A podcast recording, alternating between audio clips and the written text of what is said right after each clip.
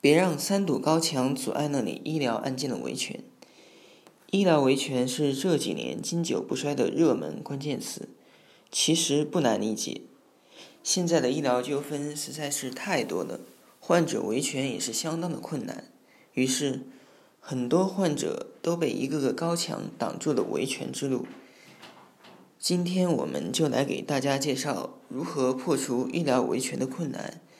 别让三堵高墙阻碍了你医疗案件的维权。高墙一，医学知识的高墙。面对医疗纠纷维权，患者所面临的第一个高墙就是医学知识。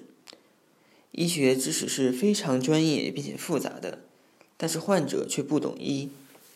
在发生医疗纠纷之后，其实他们也不知道医院的诊疗行为是否存在过错。如果存在过错，到底有哪些过错？与患者损害结果之间是否具有因果关系？他们所能做的，只是从发生的损害结果来推测医院存在过错，但是这对于维权来说却是没有意义的，因为现在是谁主张谁举证。如果连医院的过错都不清楚是什么，那么对于举证来说也是相当困难的。应对方法：进行医疗评估，请医学专家帮助你分析病例，帮你判断医院的过错和因果关系，进而帮你完成举证。高墙二：法律知识的高墙。法律知识对于每一个案件都是必须的，对于医疗案件也尤为重要。但是患者不懂法律，他们自己很难凭借自己能力去打医疗官司。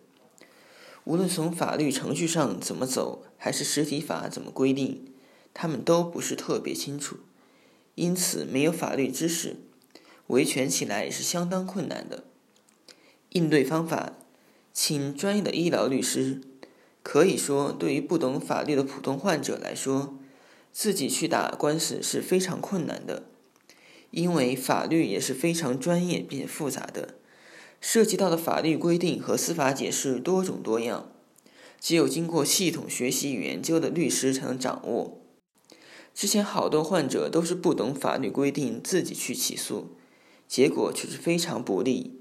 因此，如果想打赢医疗官司，请一个专业的医疗律师也很重要。